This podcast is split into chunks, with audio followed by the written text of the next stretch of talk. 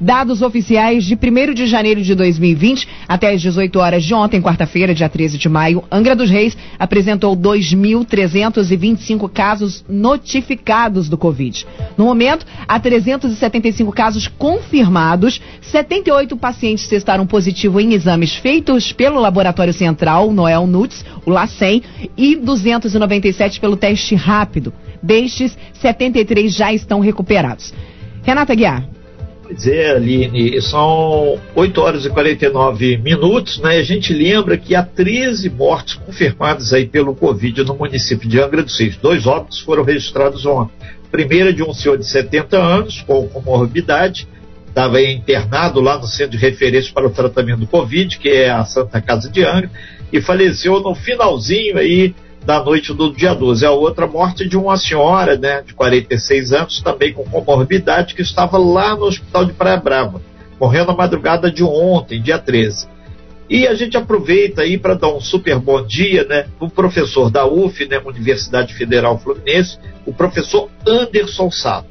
O professor, junto com a equipe, tem feito aí um trabalho muito interessante em colocar em gráficos, em, em pontuar o que, que significam esses números no município. Professor Anderson Sato, muito bom dia, um prazer falar com o senhor nessa manhã e principalmente trazer para reflexão esses números, que o número só 20, 30 mil é uma coisa, agora no gráfico aumenta a visualização.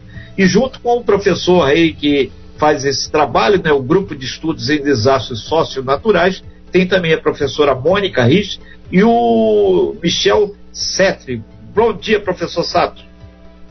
Bom dia, Renato. Bom dia, Aline. Bom dia, Manolo e aos ouvintes da Costa Azul.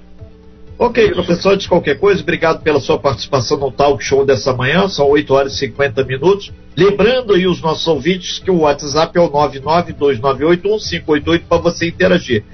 Professor, lá atrás, quando o senhor começou a fazer esses gráficos, que inclusive eles têm servido aí de, de ponto de orientação para várias instituições, inclusive para a imprensa, é, ressalta-se também que os números não mentem jamais. E são números oficiais que vocês têm trabalhado. Né? E a, o crescimento é brutal desde que começou a pandemia aqui no município. Né? Exatamente, Renato. Os dados, na verdade, são baseados nos boletins epidemiológicos.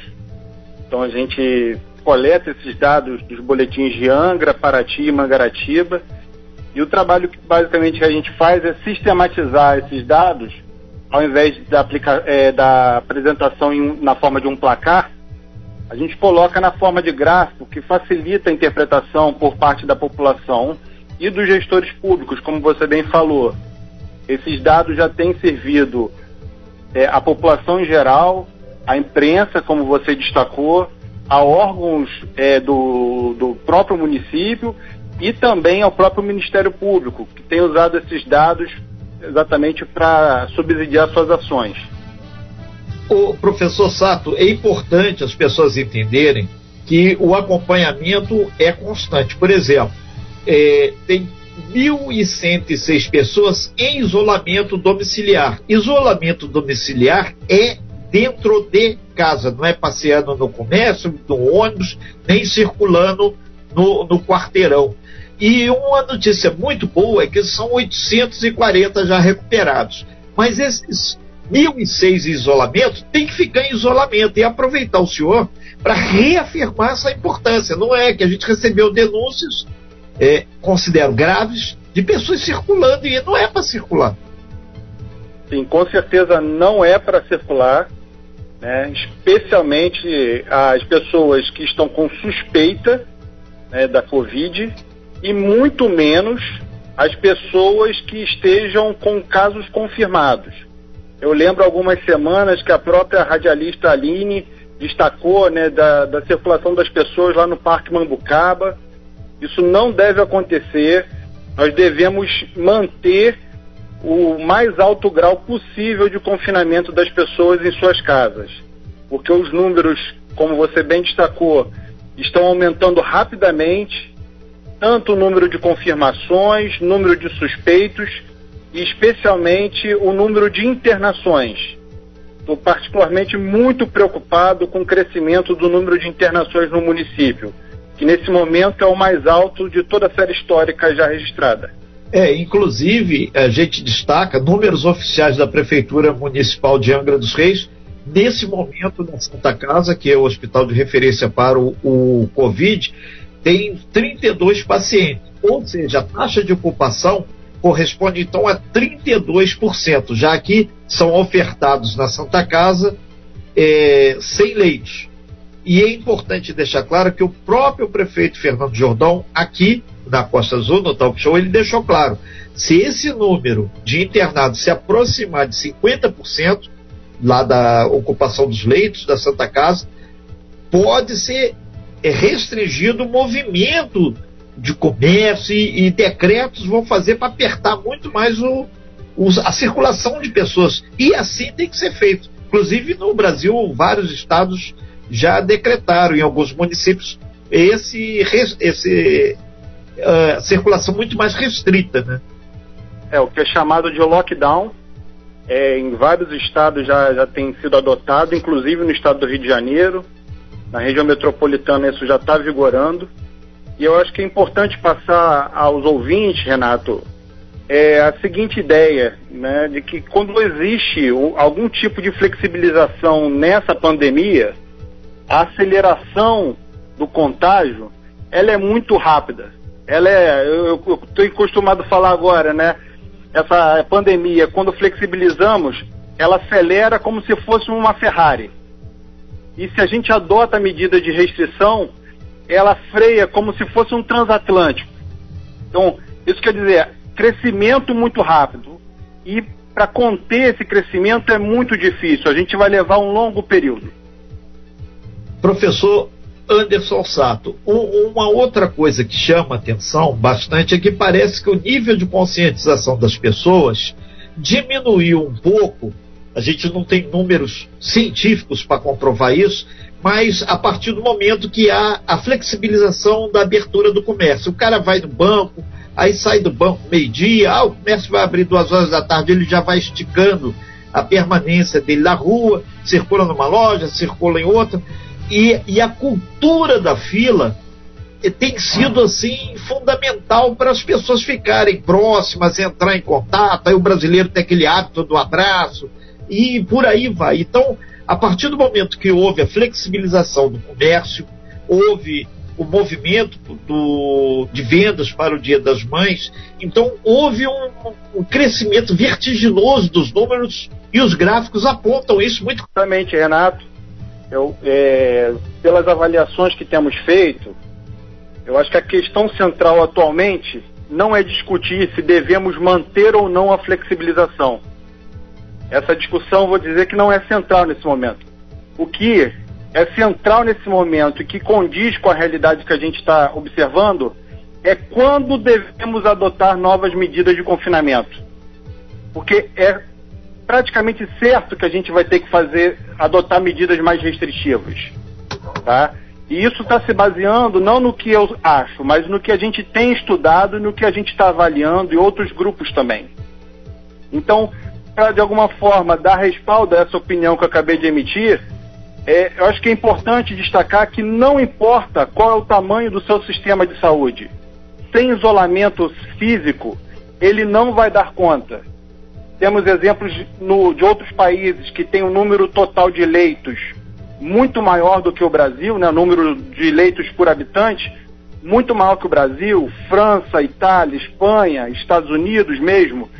Então, esses países já estão com um número imenso de, de, de mortes. Né?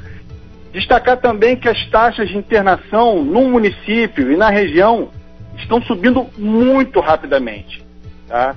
Estamos, estamos fazendo algumas análises e se a gente mantiver a atual taxa de crescimento da ocupação dos leitos, nós muito provavelmente teremos mais de 100 pessoas internadas em menos de 30 dias. Né? É, pro, então, professor Anderson Sato, inclusive é importante destacar que, por exemplo, é, a conscientização das pessoas está sendo norteada até pelos decretos, não só municipais como estaduais. O próprio governador Wilson Witzel já decretou que todo mundo tem que usar máscara no, no nosso estado do Rio de Janeiro. Hoje o Congresso Nacional vai apreciar, possivelmente agora na parte da manhã, a gente pode confirmar isso certinho aqui, é, o uso de máscara em todo o Brasil. Na verdade, o, o, presidente tem falado uma coisa, tem pregado uma coisa, alguns governadores outros e alguns municípios outros. Está faltando um norte aí para que realmente todo o país, em vez de puxar para um lado, puxar para o outro, puxar para o mesmo lado para acabar com essa pandemia, ou pelo menos ter um controle mais concreto e absoluto. Um do, do, do, dos exemplos, o próprio boletim epidemiológico aqui de Angra dos Reis, ele traz números, o último que foi liberado ontem, casos confirmados, 375 casos. Então, esses 375 casos, que as pessoas não estão hospital, dentro do Hospital da Santa Casa ou nos outros hospitais de Angra, é para o cara ficar em casa. Se ele está circulando na rua, ele vai continuar propagando o Covid-19. Isso tem que ficar claro para todo mundo. Não desses 375, mas para todo mundo, a família desse cidadão, amigos e por aí vai. Você está batendo num ponto corretíssimo, Renato, que é a questão do uso de máscara. Né? Antes do uso de máscara, é a avaliação da necessidade de você ter de, ter de sair de casa ou não. Sair de casa nesse momento somente em situação de necessidade, estritamente necessário. E se for ter que sair de casa, é obrigatório o uso de máscara. Eu falei isso da última vez da conversa que tivemos a máscara hoje faz parte do, do vestuário. Da mesma forma como você veste uma blusa, uma roupa, uma calça, a máscara hoje faz parte da sua vestimenta. É obrigatório. E ainda voltando, Renato, sobre a questão do, das internações, eu acho que eu destacar mais esse ponto, né? que eu, eu, pela análise que a gente está fazendo, a tendência do agravamento da situação na região é, vai se tornar praticamente impossível não adotarmos uma, novas medidas de confinamento.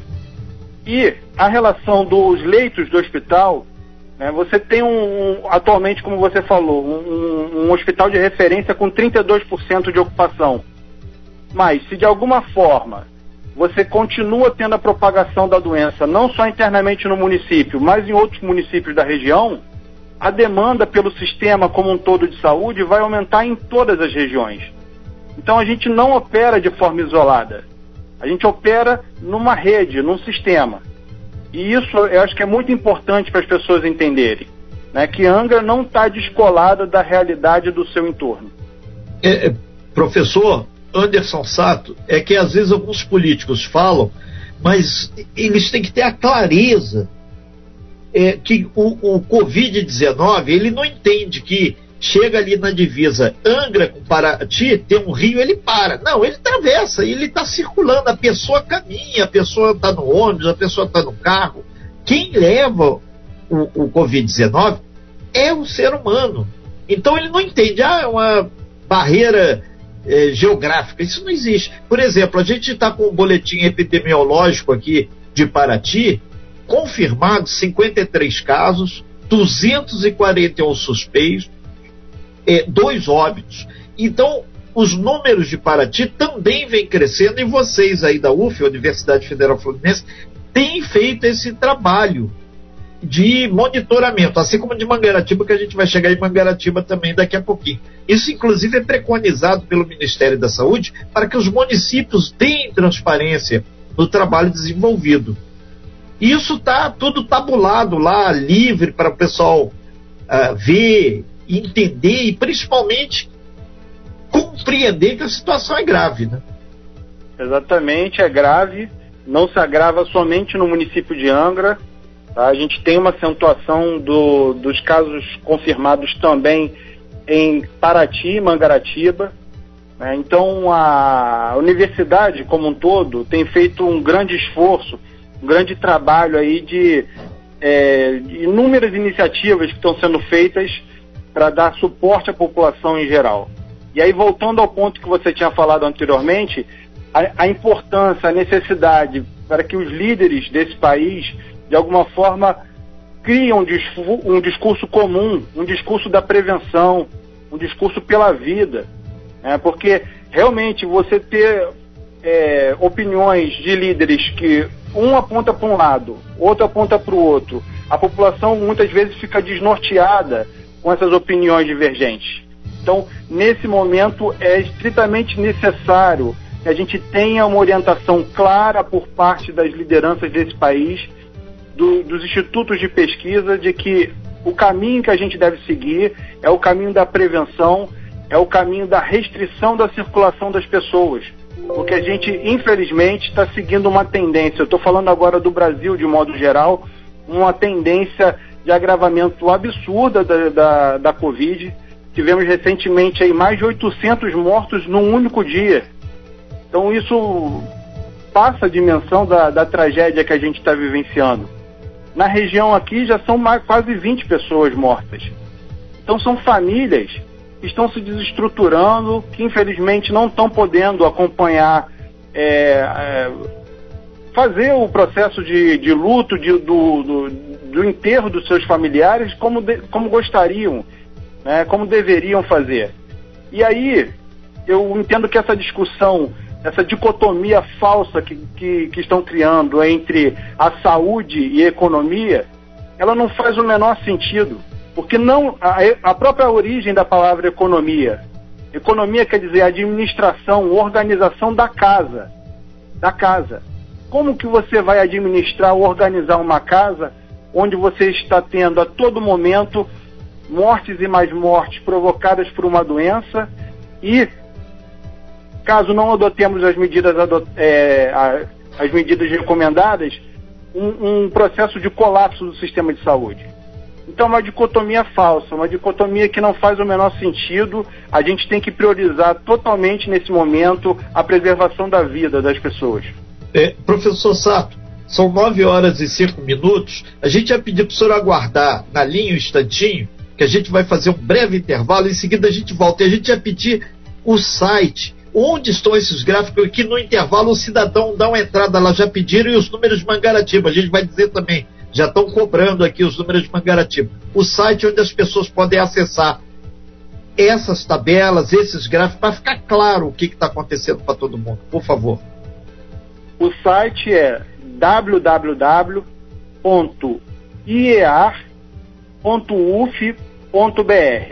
IEA okay. é a sigla de Instituto de Educação de Angra dos Reis. E ponto .uf é Universidade Federal Fluminense. iar.uf.br. Ok, então. iar.uf.br. A gente continua na linha com o professor Anderson Sato. Renato. Pois é, a gente lembra todo mundo que a UF, né, através de um grupo de professores, entre eles o professor Anderson Sato, tem colocado os números referentes ao coronavírus de Angra, Paraty, Mangaratiba em gráficos, pontuando e fazendo uma perspectiva. Aí, antes do intervalo comercial, eh, a gente comentou sobre Mangaratiba. Então, o pessoal já cobrou a gente aqui. Pois é, Mangaratiba tem um total de óbitos por Covid-19 de quatro pessoas até agora, o número total de pacientes sem alta após o isolamento de 14 dias, cumprido em caso isolamento né, pela rua, 240, 214 pessoas, corrigindo, 214 pessoas e quatro óbitos. Então, isso tem que ficar claro para todo mundo. Professor Anderson Sato, o, o, o site que senhor passou, iar.uf.br, ele tem todo esses gráficos de Angra, Paraty, Mangaratiba e mais importante que isso, ele tem algumas leituras que são interessantes a pessoa fazer para se conscientizar até fundamentar algumas discussões, né? Sim, Renato, nós temos é, a sistematização desses dados e também alguns gráficos e tabelas que fazem uma comparação entre os municípios. É, até aproveitando o destaque que alguns ouvintes têm dado aí a questão de Mangaratiba, é, Mangaratiba é o município que tem o, o, maior, o maior número de mortes por habitante da região. Tá? Maior, inclusive, do que Angra dos Reis e Paraty. É um número muito alto de mortes em relação à população do município.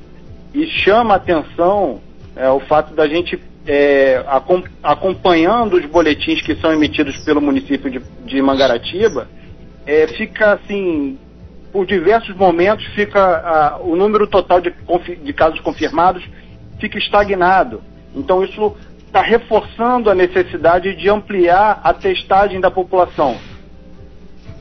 E, professor Anderson Sato, tem que ficar claro para todo mundo que a testagem é que é o fiel da balança para dizer se o cidadão está ou não está com o coronavírus, né? Porque o axiologismo é muito complicado. Ah, ele está com sintomas, isso e aquilo.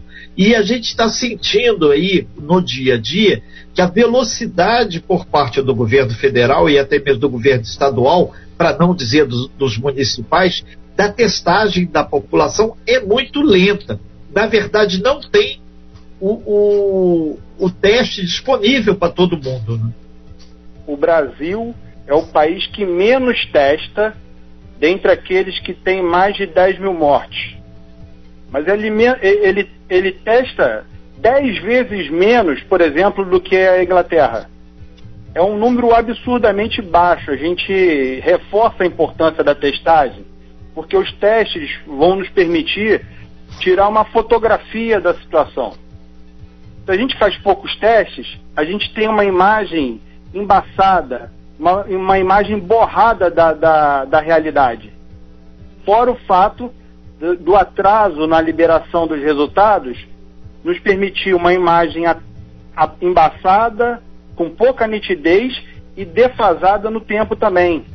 Então isso é uma situação muito crítica que o Brasil vai ter que enfrentar de aumentar significativamente o número de testes para que possamos fazer um acompanhamento mais de perto da situação do, do da evolução da Covid.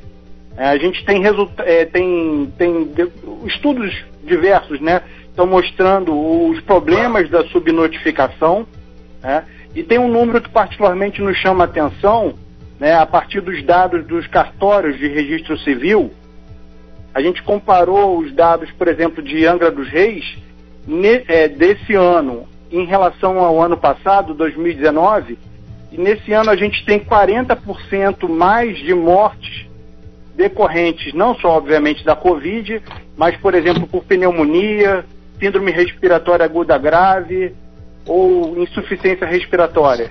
Quer dizer, a gente tem um número muito alto de mortes ocorrendo de modo geral por problemas respiratórios nesse ano comparado ao ano passado. Professor Anderson Sato, caminhando já para o fechamento dessa matéria, que é fundamental. E outra coisa, é, quem tiver alguma dúvida, basta ir lá no site que o senhor passou, IEA da situação que nós o lá, os números estão lá, e ele é público para os gestores, para as pessoas e principalmente para quem não está acreditando na seriedade da situação que nós que estamos atravessando. Inclusive dados de Mangaratiba, dados de Paraty, além de Angra dos Reis. E eh, fica a certeza aqui, o professor Sato, que mais uma vez a gente tenta contribuir, assim como a Universidade eh, Federal, a UF, com a discussão e apontar um norteamento para tocar essa pandemia para fora do nosso estado, para fora do nosso país. Afinal de contas, se cada um fizer tudo certinho, vai ser muito mais rápido a volta e a normalidade. Né? Tá. Renato, a, a Prefeitura de Angra ontem fez uma nova atualização é, do número por bairros. Então a gente está divulgando já essa informação do, do, número confirmado por bairros. E aí a gente tem esses gráficos fazendo essas apresentações. E também reforçar, Renato, a importância para que, junto aos boletins epidemiológicos, as prefeituras divulguem o número total de testes que eles estão realizando. Não só o número de testes que deram positivo, mas também o número de testes que deram negativo. Porque assim a gente consegue entender em qual grau de testagem está sendo feita no, em cada município. Sem esses dados fica muito complicado qualquer tipo de análise mais aprofundada. Então, se de alguma forma a gente puder reforçar aí, junto às prefeituras, a necessidade de divulgar de forma mais clara o número total de testes, teremos mais um avanço aí na, no acesso à informação. Já tivemos alguns, mas a gente precisa avançar mais. É, professor Anderson Sato, a gente tem certeza que o próprio gestor da saúde aqui do município, o doutor Rodrigo Mukeli, é, junto com sua equipe, lá de Mangaratiba, é, e assim de Rio Claro também, que entraram aqui no, no meu WhatsApp falando que Rio Claro também, que estava praticamente zerado, não teve óbito, mas teve um crescimento também de, de casos em decorrência de profissionais da área de saúde que lá residem e trabalham em Volta Redonda, que tem um número bastante expressivo. A gente acredita que no talk show de hoje a gente levou uma reflexão muito maior, concreta, séria sobre a questão da pandemia e principalmente sobre o, o ponto que a, a, pessoa pode pesquisar, ir lá no site iar.uf.br para a pessoa poder ver, o, como o senhor usou o termo, retrato de como está a pandemia. O gráfico, a tabela, ela espelha muito mais claro do que um simples número. Isso que tem que ficar claro para todo mundo. Obrigado aí, professor Anderson Sato, e parabéns mais uma vez aí pela iniciativa junto com esse grupo de professores da UF. Um forte abraço, Renato, aos ouvintes. A Universidade Federal Fluminense está sempre à disposição da sociedade. Perfeito. Nós aqui agradecemos e reafirmamos a importância da universidade pública, gratuita e de qualidade prestando esse serviço à sociedade. Porque o dinheiro que nós pagamos nosso imposto é para a pesquisa e a UF devolve para a gente esse material. Obrigado aí.